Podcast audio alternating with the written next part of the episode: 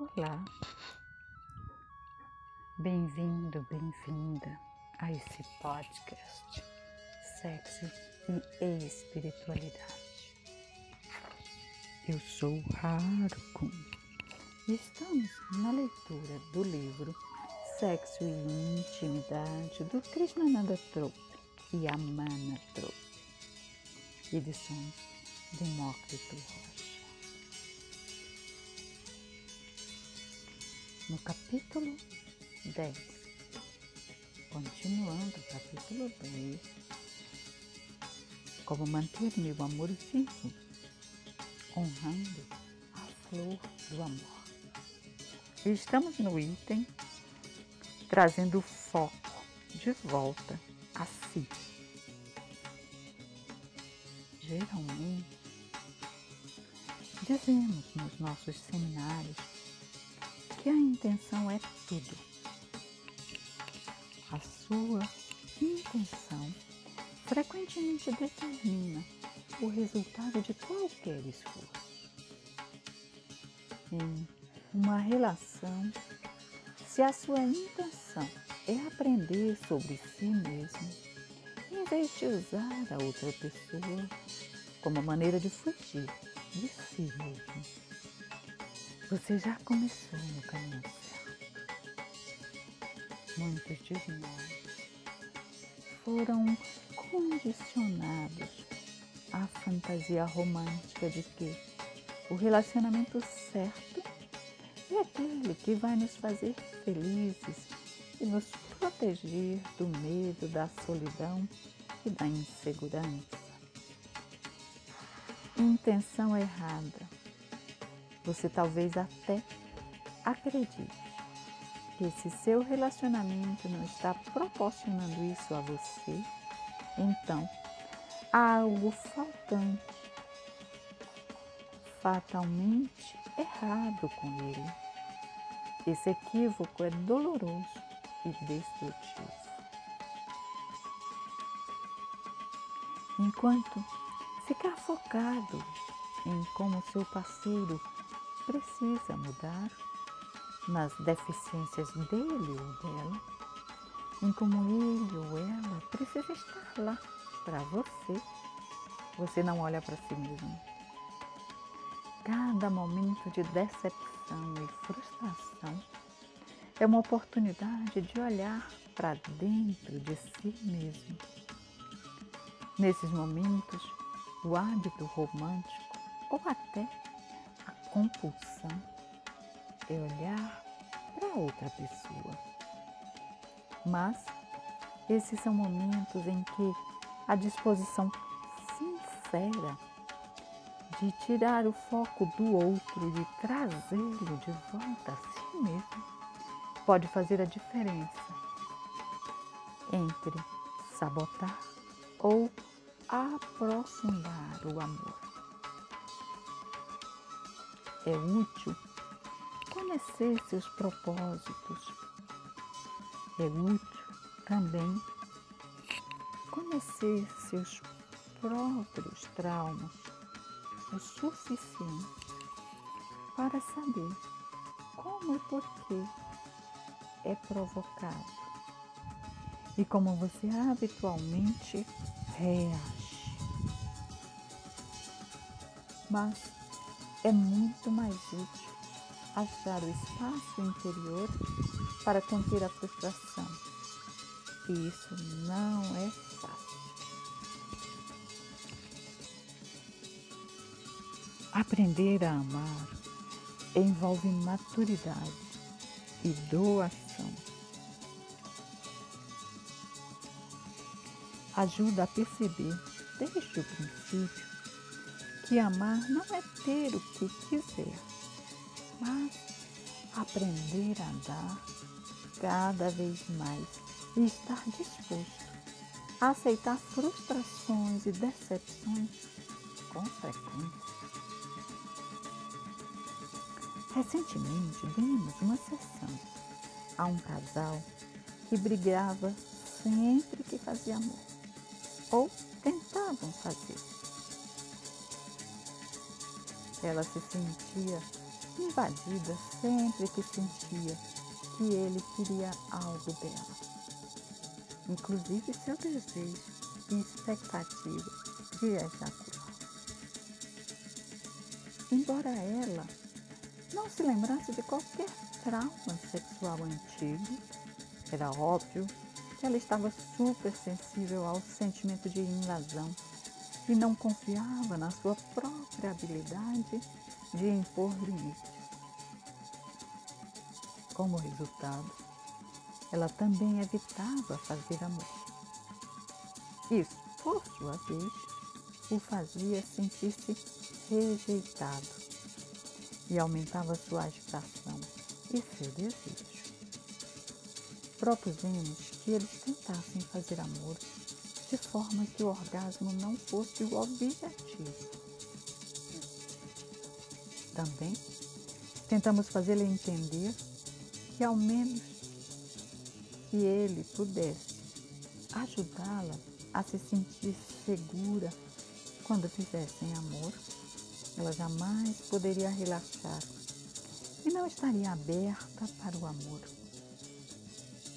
Para ele, foi um verdadeiro desafio concentrar-se apenas em dar e deixar de lado sua preocupação em receber. Nós a encorajamos a contar a ele seus temores abertamente, percebendo que eles eram mais profundos e antigos que o momento presente em que faziam amor. Em vez de culpá-lo como a causa de seu medo e sentimento de insegurança. Outro cliente decidiu que não ia mais se relacionar com ninguém. Ele nos disse: Eu só quero dedicar minha vida, toda a minha energia a outras áreas. Contudo, ele não enxergava que espantava as mulheres porque sempre que se aproximava de alguém, ele culpava os outros por não se comportarem como ele queria. Nós já o conhecemos há alguns anos e percebemos que em todas as suas relações mais próximas, com homens ou mulheres, ele culpava os outros compulsivamente. Em vez de olhar para si mesmo, e para o que estava por trás das reações que recebia dos outros, ele culpava alguém. Ele ainda não é capaz de fazer a si mesmo a pergunta correta. É ela. Em vez de dizer que os outros estão errados, o que eu preciso para aprender sobre mim mesmo nessas situações. O que eu fiz que afasta as pessoas.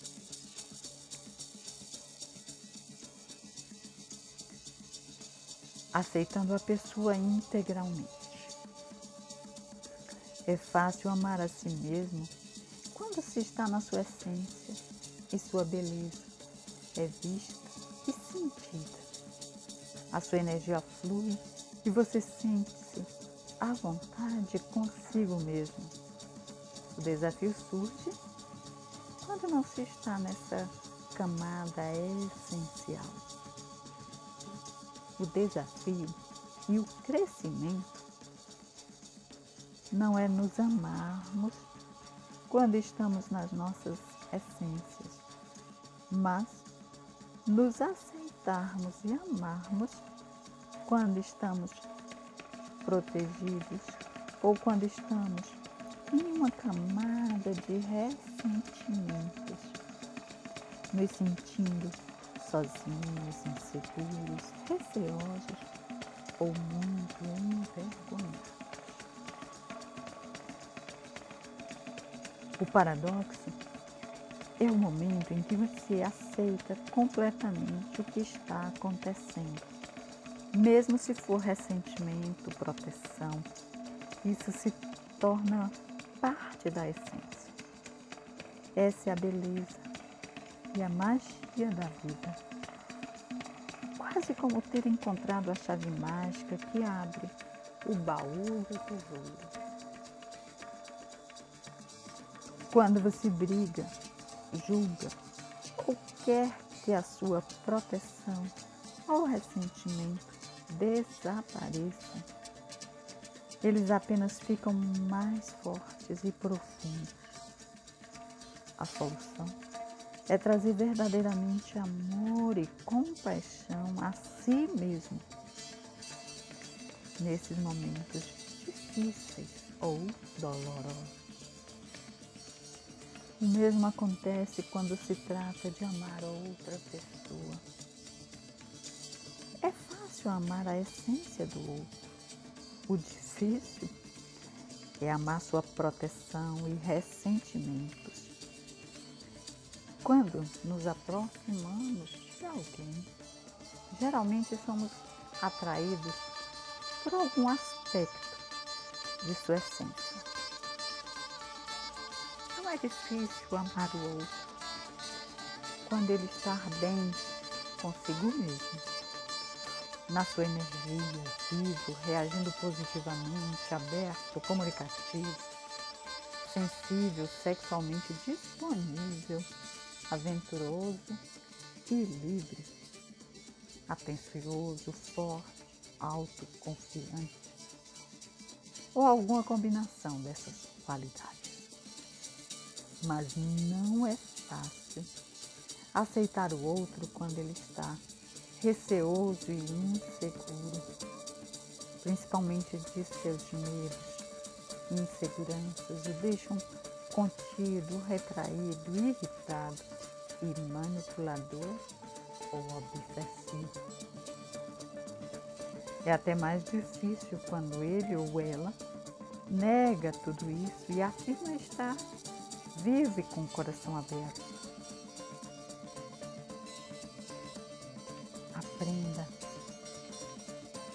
A amar. Aprender a amar envolve conhecer e aceitar todas as nossas três camadas, bem como as dos nossos parceiros. Significa reconhecer e aceitar quando nós ou nosso parceiro está defensivo ou com medo e vergonha. E para fazer isso, é útil conhecer nossa história e do nosso parceiro. O passado por si só não tem importância. O passado já acabou. E se ele fosse apenas o passado, então seria apenas uma curiosidade interessante. Mas se o passado afeta quem você é e como você vive e se comporta hoje, então ele é mais do que uma curiosidade. Entender isso intimamente traz uma profunda compreensão e compaixão para você mesmo e para quem você ama uma história de constrangimento ou trauma envolve o primeiro item. A maneira como você foi reprimido em suas energias vitais, sexualidade, força, sentimentos, alegria, criatividade e intuição. Item 2. Como era seu ambiente de infância, como você foi recebido no mundo, quem o criou e como. Tem três. O estresse sofrido por quem cuidou de você. Que estresse você sofreu como negligência, abuso e falta de apoio, pressão, crítica ou julgamentos. Tem quatro. Os papéis que você estava condicionado a exercer. Por exemplo, cuidador ou apoio emocional de um dos pais. Viver os sonhos não realizados dos seus pais. Ou ser comparado a um irmão ou a um modelo. Todas essas situações são um terreno fértil para constrangimentos e traumas, e muito provavelmente você e seu parceiro ainda carregam as cicatrizes causadas por elas. As cicatrizes determinam como você vai reagir a um estresse hoje, o que provoca seus temores de abandono ou incerteza e o que o faz sentir derrotado, não amado e desrespeitado. Você pode descobrir muito disso sobre você mesmo se realmente trabalhar essas questões consigo mesmo. Mas, para que o amor floresça, você também precisa conhecer, sentir e compreender a história de trauma do seu parceiro e aceitá-la de coração. O jeito como vocês provocam um ao outro e respondem a essas provocações não é nenhum mistério. As pistas são todas reveladas na sua história de constrangimento e trauma. Quando você consegue prever as sensibilidades do seu parceiro, você pode também ter o cuidado de não jogar sal nas suas feridas abertas. Isso não significa que você tenha de reprimir sua energia ou ter cuidado no sentido de não ser verdadeiro consigo mesmo. Mas é mais como uma profunda sensibilidade em relação à pessoa que você ama. À medida que amadurece, você se torna naturalmente mais respeitoso com essa pessoa. Quando aprende a honrar suas próprias necessidades e não trai a si mesmo ou a seu corpo, você se torna menos obcecado ou fixado em fazer e satisfazer suas necessidades e mais capaz de ser flexível compreensível. Em um dos nossos seminários, um casal nos contou que os dois brigavam a maior parte do tempo. Ele se aborrecia porque ela sempre o afastava. Ela reclamava que ele não era sensível com ela e fazia coisas que a irritavam, como fazer barulho demais pela casa e ser muito carente. Eles se beneficiaram de terem aprendido sobre a história um do outro. Ele havia sido deixado pelos pais biológicos em um orfanato e até os sete anos de idade foi criado por freiras agressivas que o castigavam. Depois disso, ele foi mandado para uma casa onde seus pais adotivos eram gentis e lhe davam muita liberdade, mas nenhuma proximidade. A esposa não conseguia se lembrar muito da infância antes dos 12 anos, mas ela lembrava bem que seus pais brigavam muito.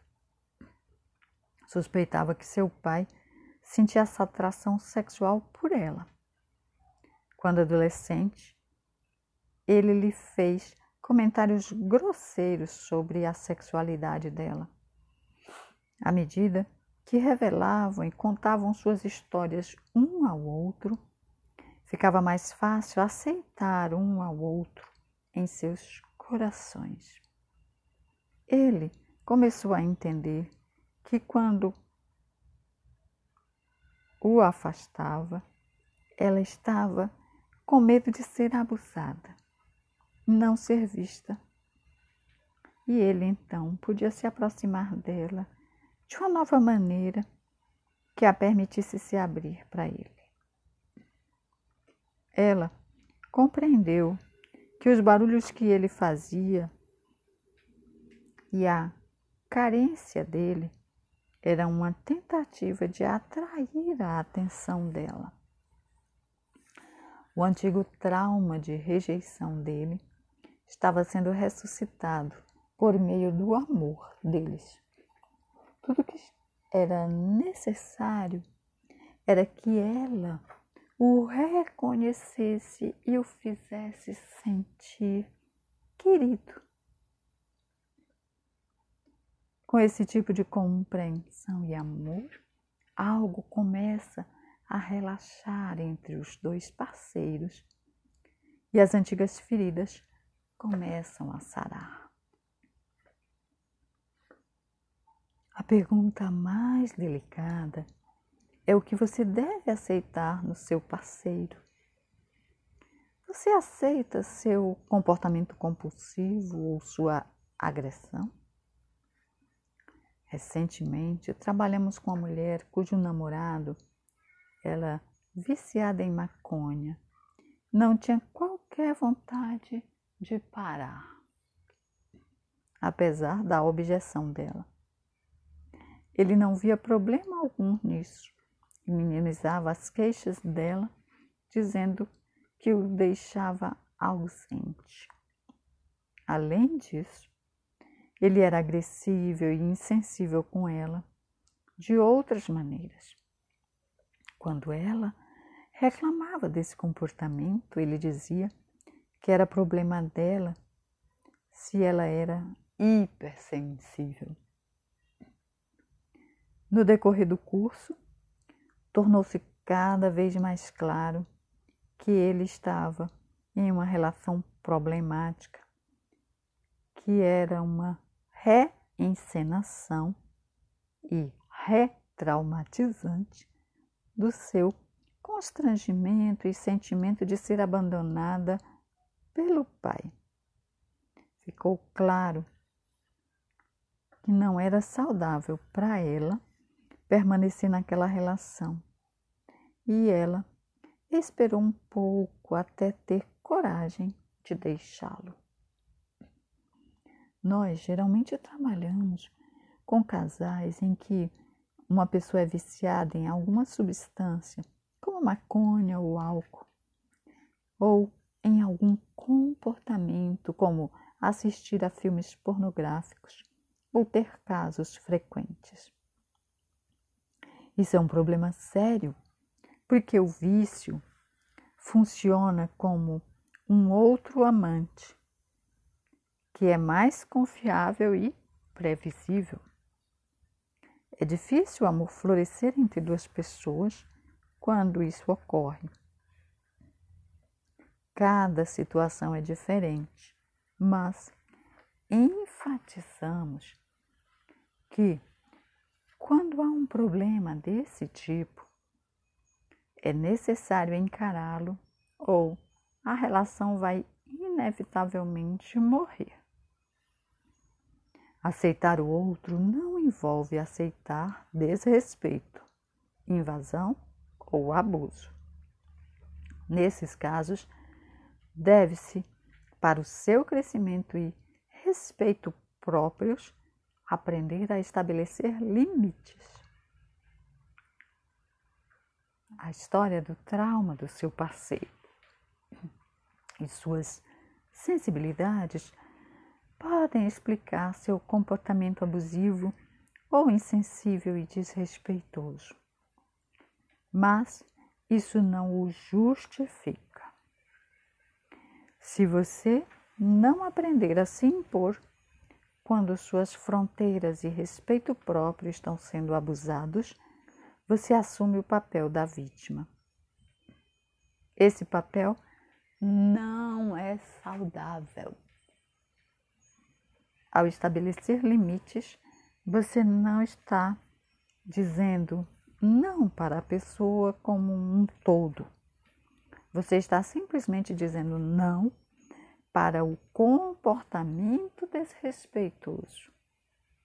Contudo, se você se vir numa situação na qual seus limites não estão sendo respeitados, nem quando você os afirma, então talvez seja a hora de dizer não e adeus. Reservando um tempo para o amor. Muito frequentemente, no ritmo frenético da vida, nós não reservamos um tempo para nos amarmos e conectarmos. Todo o resto se torna mais importante.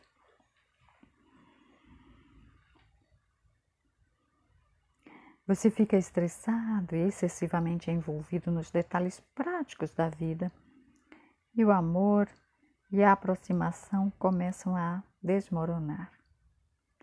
Talvez você até perceba que está sentindo falta do seu parceiro, mas está tão estressado e com a mente tão ocupada com coisas práticas que o sexo, até mesmo a conexão com o outro, parece a última coisa que você quer. Ou você pode tentar usar o sexo para aliviar o estresse, o que não é uma ideia tão boa quanto parece. Além disso, os homens tendem a querer mais do que as mulheres, que geralmente não acham esse tipo de sexo tão atraente. A flor do amor precisa de água e alimento. Do mesmo modo, quando você não para e presta atenção ao seu corpo, você o esquece. A sua energia vai toda para a cabeça e você não sente nada abaixo da cintura, nem mesmo no coração. Um homem nos contou que estava contrariado porque achava que sua esposa parecia não ter tempo suficiente para ele. Ele disse que era muito autoconfiante e gostava de ficar sozinho por um tempo. Mas, quando ficava muito tempo sem fazer amor, ele começava a se sentir carente ficava irritadiço, retraído e mal-humorado. Nós já tínhamos trabalhado com ele, por isso sabíamos que ele tinha um relacionamento saudável e carinhoso. O problema não vinha de dinâmicas interpessoais mal resolvidas ou falta de interesse sexual. Parecia ser simplesmente uma questão de tempo e prioridade. A esposa dele, profundamente envolvida em seus trabalhos de arte, e isso a absorvia e satisfazia de tal maneira que ela podia facilmente se perder neles e se esquecer de se conectar com o marido. À noite, ela estava tão exausta que eles só viam TV e iam dormir. E isso havia se tornado uma rotina.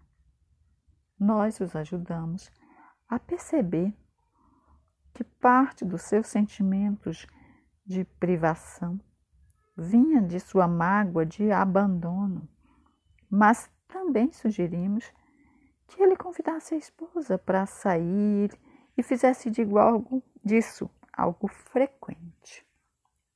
No início, ele ficou relutante, porque queria que fosse algo espontâneo, além de querer que a esposa o procurasse.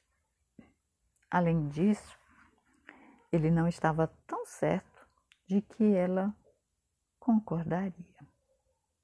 Nós o convidamos a deixar seu orgulho e receio de lado e tentar assim mesmo.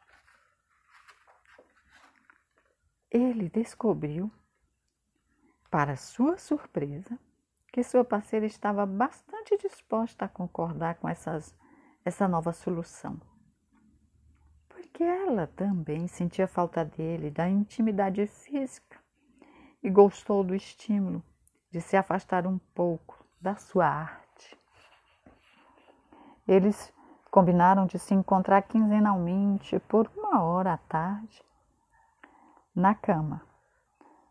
E ele descobriu que não se sentia mais tão carente. No nosso trabalho, descobrimos que essa situação é bastante comum.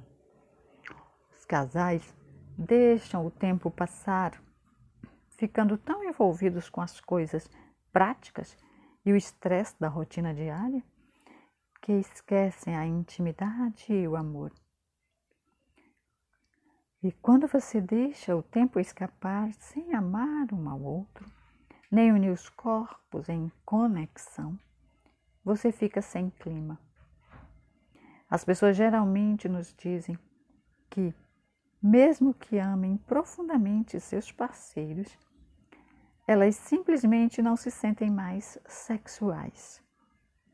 Vimos em capítulos anteriores que esse problema pode ter muitas causas, mas às vezes pode ser tão simples quando se disciplinar a esquecer um pouco a mente e voltar ao corpo.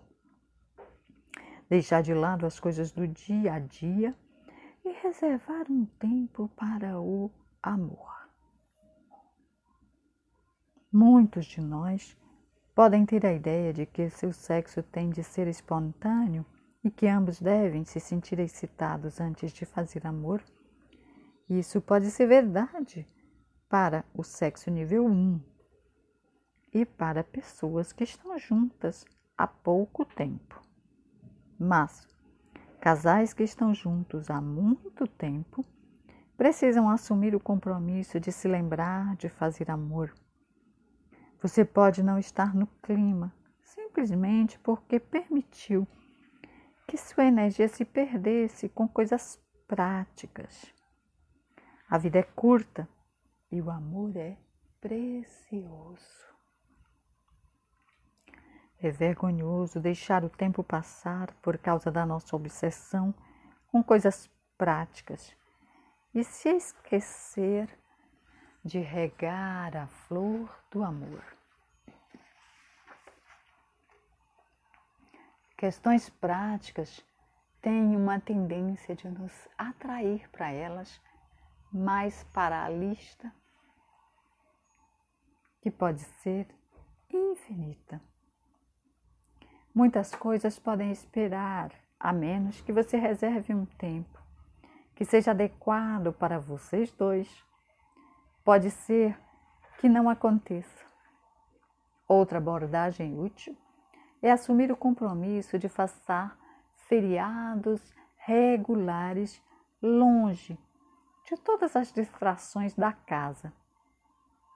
É maravilhoso poder passar uma semana em algum lugar bonito e romântico, mas às vezes uma ou duas noites em um hotel podem ser suficientes para lembrá-los de fazer amor. Há outras maneiras de reservar tempo para o amor, além de realmente fazer amor. Para aprofundar o amor, também é importante encontrar interesses em comum, passar um tempo fazendo atividades juntos. Quando se passa um tempo junto um do outro, vocês estão se comunicando em um nível não verbal que nutre profundamente o amor. E do mesmo jeito que você precisa de um pouco de disciplina e intenção para se lembrar disso, pode ser que você também precise fazer o mesmo para encontrar coisas a compartilhar. Quando se ama alguém profundamente, parece natural sintonizar-se um com o outro e entrar no mundo um do outro. Por exemplo, a Mana adora assistir os programas da Oprah Winfrey. No começo, eu só pensava: ah, dá um tempo, eu não vou assistir a um programa com mulheres gritando por gente famosa, tratando de assuntos como perda de peso e últimas tendências na moda e na decoração. Então, Quando chegava a hora do programa, eu sutilmente entregava os fones de ouvido para a Amana. Mas ou a Oprah mudou ou eu mudei. Por quê? Eu acabei me tornando um fã incondicional dela. Alguns de seus programas são tão profundos e penetrantes que nós até gravamos para usar em nossos seminários. O amor prospera quando se percebe que deve haver uma disposição contínua para nutri-lo e mantê-lo fresco, fazendo dele uma oportunidade de aprender e crescer juntos. Cada situação e cada relacionamento são diferentes. Às vezes, por causa das diferenças irreconciliáveis e falta de comunicação. Pode ser hora de seguir em frente. Porém, quando se percebe que o amor exige compromisso, perseverança, compreensão e disposição para enfrentar tempos difíceis, a sua necessidade de seguir em frente diminui. E caso você decida fazer isso, você o fará pelas razões corretas. E agora, dicas para nutrir a flor do amor. 1. Um, descobrir o que prejudica o amor e a confiança. A. Relacionamentos abertos. B. Desonestidade. C quaisquer formas de desrespeito e violência. D. Tentar mudar a outra pessoa. 2. Trazer o foco de volta a si mesmo e se responsabilizar, em vez de jogar a culpa no parceiro, identificar seus padrões e tentar se melhorar. 3. Aceitar a pessoa integralmente. Aprender a aceitar seu parceiro com todos os seus temores, inseguranças e defesa. 4. Reservar um tempo para o amor. Passar um tempo longe das coisas práticas para se conectar e fazer amor. E aqui a gente conclui esse capítulo 10, convidando você a colocar em prática essas dicas para nutrir a flor do amor. E esperamos você no capítulo 11, no próximo episódio. Meu relacionamento não vai me fazer completo. Abandonando as ilusões do amor, como você sabota o amor.